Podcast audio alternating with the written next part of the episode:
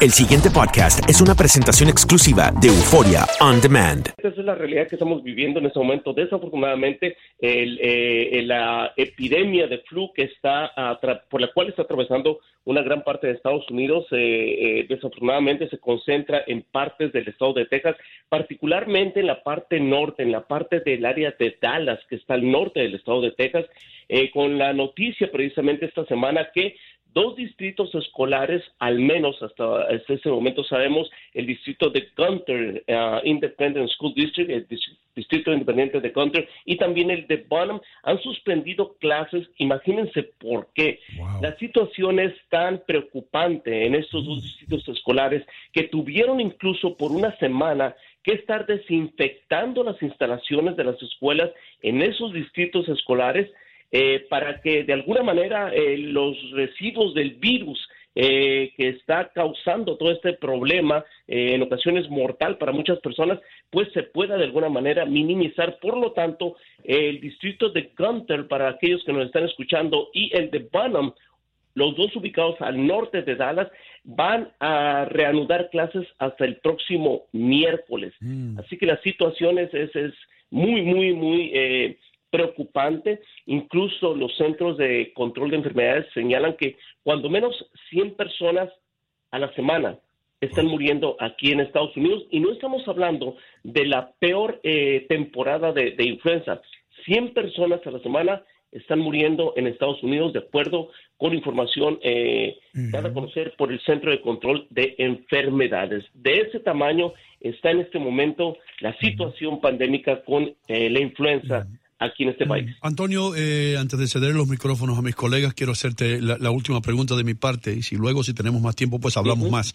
Eh, esto, las vacunas, entonces, eh, dicen que solamente el 10% de las vacunas han funcionado. Explica un poco de eso, qué dicen los científicos, qué dicen los doctores.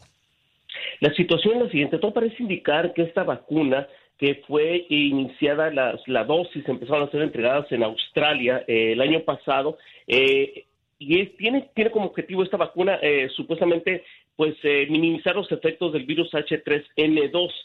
Sin embargo, los científicos ya han reconocido que esta vacuna eh, fue una mala vacuna en el sentido de que aparentemente no está minimizando precisamente el riesgo de contraer el, el virus H3N2, que en este momento ha sido el más mortal. Entonces, las vacunas eh, los médicos dicen eh, van a reducir posiblemente un 10% eh, de la probabilidad de que usted sea infectado por este virus H3N2. Y bueno, están diciendo, bueno, de 10% a 0%, pues 10% es muy bueno. Así que la vacuna aparentemente es la causa de que no de que se estén dando tantas infecciones y tantas muertes además.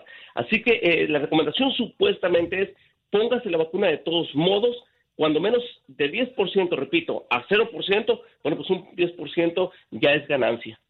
Antonio, eh, según tu experiencia y lo que lo que estás viviendo allí en la calle, porque vas a la calle y reportas lo que está ocurriendo, em, allí se refuerzan tesis como, como la de los científicos de la Universidad de Maryland que han descubierto que el virus de la gripe puede propagarse más fácil de lo que se pensaba, más allá, de hecho, de toser o estornudar. ¿Y cuál es el sentir del ciudadano de a pie? En tu localidad eh, atienden al llamado de, de, la vacuna o tú ves que al pasar los días y ver que esto se ha complicado mucho más, no solamente allí en Dallas, en Texas eh, específicamente, em, pues la gente como que ya no está creyendo mucho eh, en, ese, en esa vacuna infalible. El sentir que, que, estoy viendo yo en, entre el público en general es el siguiente, debido precisamente a que nosotros, los medios de comunicación, hemos estado dando a conocer este tipo de información, eh, el hecho de que hay muertes, el hecho de que, eh, por ejemplo, solamente en el condado de Dallas, hasta desde octubre hasta eh, diciembre había ya 40 muertes eh, mucho, casi más del doble de lo que hubo en la temporada 16-17, o sea, de los años 2016 a 17. Aparentemente la gente está tomando muy en serio esto porque ha habido casos y muy seguros ustedes saben de un caso de un muchacho bastante joven, 21 años de edad, eh, físico-culturista que en dos días murió rápidamente, otra mujer muy joven también, eh, maratonista, la, la, la, la, madre de familia murió en, en menos de dos días.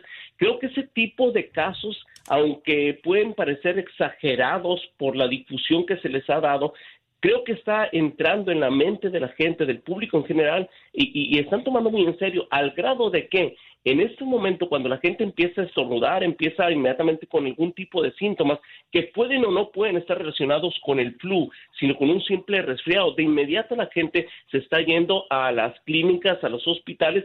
¿Por qué? Porque aparentemente a la gente ya le está dando un poquito de miedo el hecho de que las personas aparentemente saludables están muriendo eh, rápidamente después de sentir cierto tipo de síntomas, al grado de que en muchos eh, hospitales y clínicas no necesariamente hospitales grandes, clínicas de esas de emergencia que existen, eh, se está acabando rápidamente tanto la vacuna como el medicamento conocido como Tamiflu, que se utiliza durante las primeras 48 horas de tener los síntomas para minimizar precisamente eh, el, impacto tan severo que tienen las personas que están contagiadas con la influenza.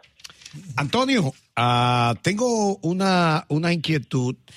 Sí. Eh, Ah, anoche regresábamos o regresamos del Hospital San Jude de Tennessee y uno de los investigadores eh, hablaba justamente de el virus de la gripe aviar, eh, algunos subtipos como H5N1 y eso, en una de las ponencias. Y, y ahora que te escucho, se me ocurre preguntar, las autoridades allí en Texas y sectores aledaños, han citado por casualidad la posibilidad de que exista una mutación de algún virus de gripe aviar de uh. aves por ahí que esté afectando a la comunidad? Hay que recordar que una de las ah, epidemias precisamente más, más ah, severas fue precisamente con, un, con, una, una de las, uh, ¿cómo se dice? Una de las mutaciones de, de, de, este, este, virus.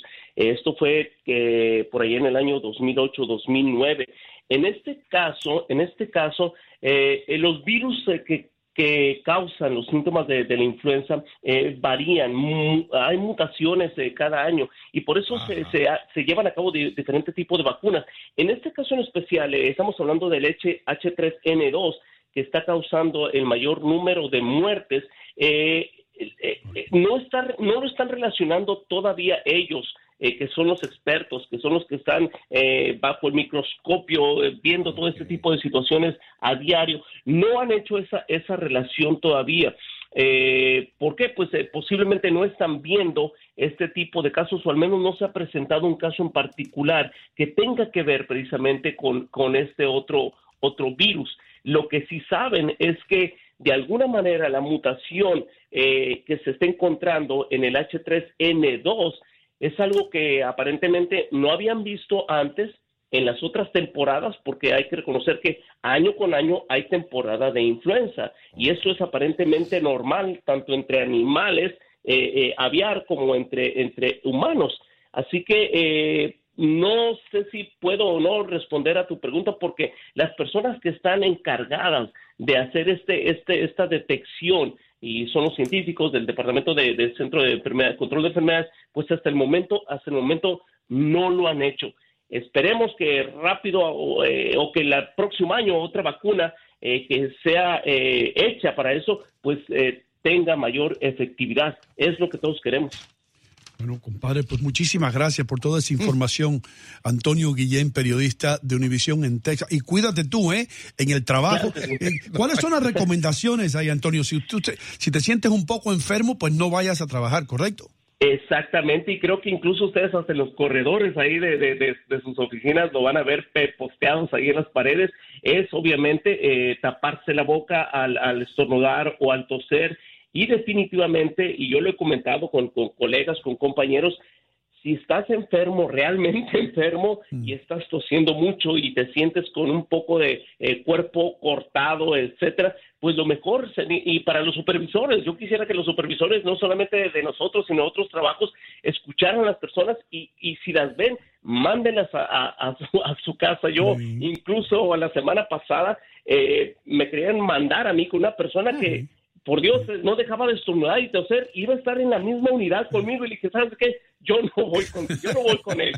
Yo no voy, discúlpenme, pero creo que les hago más falta sano que enfermo la próxima semana. Gracias. Así que hay que tomar, hay que tomar en cuenta esto.